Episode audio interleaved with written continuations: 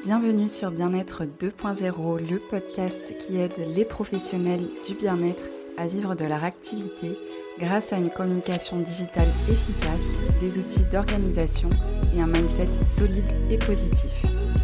Je m'appelle Alexandra, je suis experte en communication digitale et je vais vous guider dans cette aventure passionnante. Pour vous aider à vous faire connaître grâce aux réseaux sociaux, j'ai créé un e-book que je vous offre gratuitement sur mon site internet alexagi.com. Vous pouvez également retrouver le lien dans la description de cet épisode. Je vous souhaite la bienvenue dans l'épisode du jour. Aujourd'hui, on se retrouve pour répondre à la question qu'on me pose certainement le plus souvent durant nos échanges par où commencer pour communiquer sur mon activité de thérapeute, de coach de vie, de praticien du bien-être? Alors souvent, je reçois cette question car la majorité des formations de thérapeute, de coach du bien-être n'inclut pas cette dimension liée à la communication ou à comment trouver des clients, tout simplement, comment vivre de son activité. C'est souvent occulté par les centres de formation. Et je trouve ça vraiment dommage parce qu'en fait, après votre formation, votre certification, vous êtes très nombreux et nombreuses à avoir l'impression d'être lâchés dans la nature. Vous ne savez absolument pas quoi faire. Et c'est aussi le moment où vous vous rendez compte que les clients, malheureusement, ne tombent pas du ciel, que euh, bien que vous soyez certifié et très enthousiaste et très déterminé à démarrer votre activité, eh bien, les clients ne euh, se bousculent pas à la porte tout seuls, en fait. Euh, ce qui va faire le lien entre vous et vos clients de cœur, ce qui va vous permettre d'exister à leurs yeux, c'est votre communication. Et c'est pour ça que c'est indispensable d'apprendre à communiquer sur votre activité. Alors ça peut vous paraître difficile à l'heure actuelle, vous n'êtes certainement pas à l'aise avec ça. C'est pas votre tasse de thé ou tout simplement vous n'y connaissez rien du tout. Et c'est normal. On respire un grand coup, ça va bien se passer. Rappelez-vous que tout s'apprend dans la vie, que vous avez bien appris votre métier actuel, alors c'est que tout est possible. Et surtout, votre communication vous allez devoir y passer du temps au début, ça c'est sûr. Mais une fois que vous aurez vos premiers clients, vous pourrez réduire le rythme euh, de votre communication et potentiellement déléguer à une community manager. Alors pour information, il faut compter plusieurs centaines d'euros chaque mois pour pouvoir déléguer sa communication. Alors, rentrons tout de suite dans le vif du sujet. Par où commencer pour communiquer sur votre activité de thérapeute, de praticienne, de coach? Il y a tout d'abord un travail préparatoire à faire sur vos offres et sur les personnes que vous souhaitez aider. Il faut déjà clarifier ça pour pouvoir communiquer sur ce que vous faites de manière efficace. Alors, on va se poser quelques questions. Donc, par exemple, quel type de séance vous proposez? Est-ce que ce sont des séances en présentiel, en ligne? Quelles sont leurs durées? À quel tarif? Et je sais que c'est une question euh, qui pose souci à beaucoup d'entre vous et ça sera l'objet d'un épisode entier. Combien de séances pouvez-vous proposer chaque jour maximum en fonction de votre énergie? Car le but, ce n'est pas de vous épuiser. Ensuite, c'est primordial de vous demander quel type de personne vous avez vraiment envie d'aider, d'accompagner Sur quel type de personnes vos, vos séances seront-elles les plus efficaces? Qui êtes-vous le plus à même d'aider? Et si vous êtes en train de penser, bah, tout le monde, je vous arrête tout de suite. Quand on parle à tout le monde, on ne parle à personne. Votre communication sera beaucoup plus efficace si vous ciblez certains profils en particulier. Par exemple, si vous êtes masseuse, Peut-être que vous avez particulièrement envie d'aider les jeunes mamans ou les mamans en général qui ont une charge mentale beaucoup trop lourde, qui ne prennent pas de temps pour elles, car vous-même, vous êtes maman et vous savez à quel point c'est difficile de tout gérer au quotidien. Et vous avez envie de leur offrir ce moment de douceur, ce moment de bien-être uniquement pour elles. Ou peut-être que vous êtes naturopathe et que vous avez particulièrement envie d'aider les personnes anxieuses, les personnes qui font des crises d'angoisse, ou encore d'accompagner les femmes dans leur contraception, dans leur fertilité, dans leur cycle féminin, etc.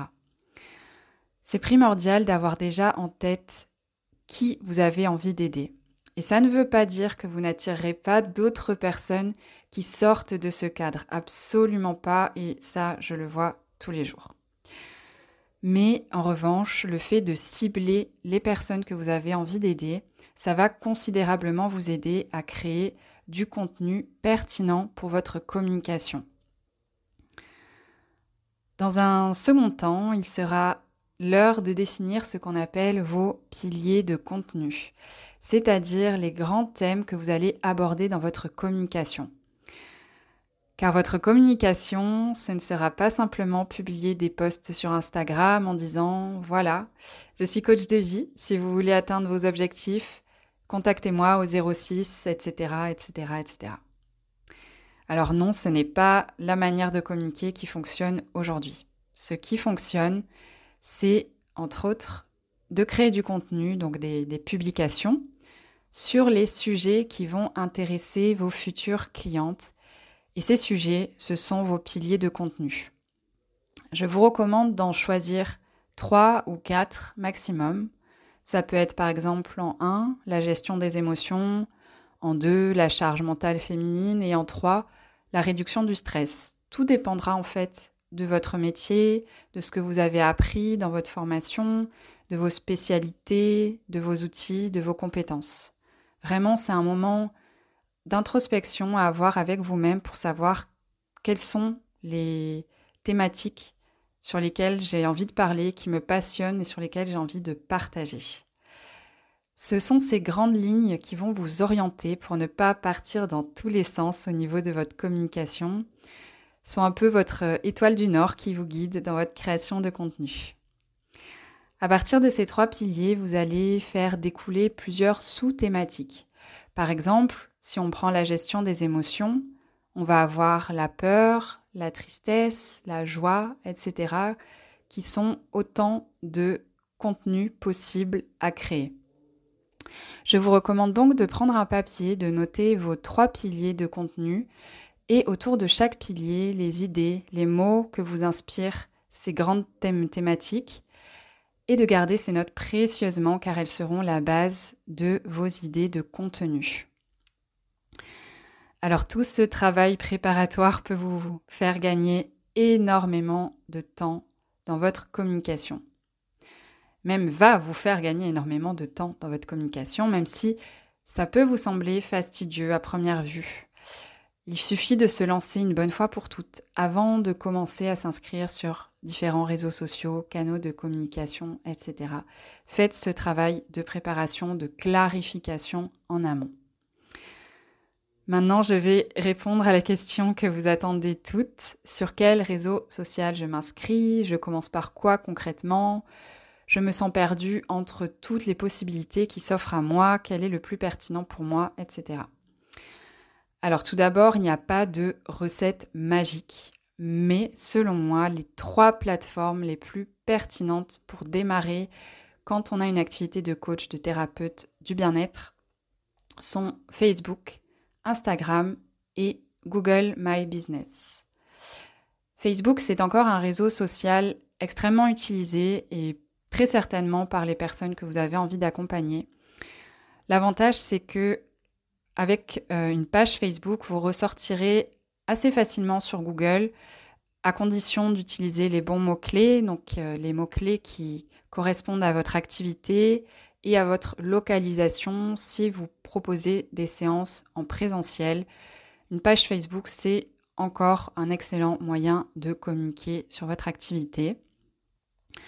Ensuite, Instagram, car c'est toujours le meilleur réseau social pour créer une communauté qui sera engagée avec vous, avec laquelle vous aurez un lien de proximité, avec laquelle vous pourrez avoir des échanges et apprendre à connaître vos clientes de cœur. Et enfin, je vous recommande de créer un compte Google My Business qui vous permettra encore une fois d'apparaître dans les résultats de recherche Google d'être mise en avant et de récolter des avis qui seront visibles par les personnes qui vous découvrent. Alors je précise que tous ces outils sont gratuits et quand on commence à communiquer, je vous recommande vraiment de vous tourner vers des outils gratuits, de ne pas trop investir au début, à droite, à gauche, et on en parlera dans d'autres épisodes.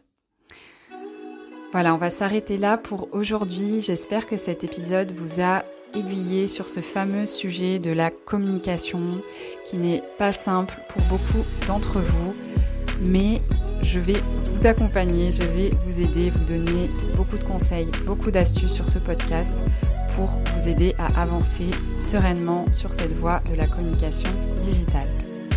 Si vous souhaitez aller plus loin, n'oubliez pas de télécharger mon e-book gratuit qui vous donnera de bonnes bases pour découvrir les réseaux sociaux. Donc il est dans la description de ce podcast et je vous dis à très vite pour un prochain épisode.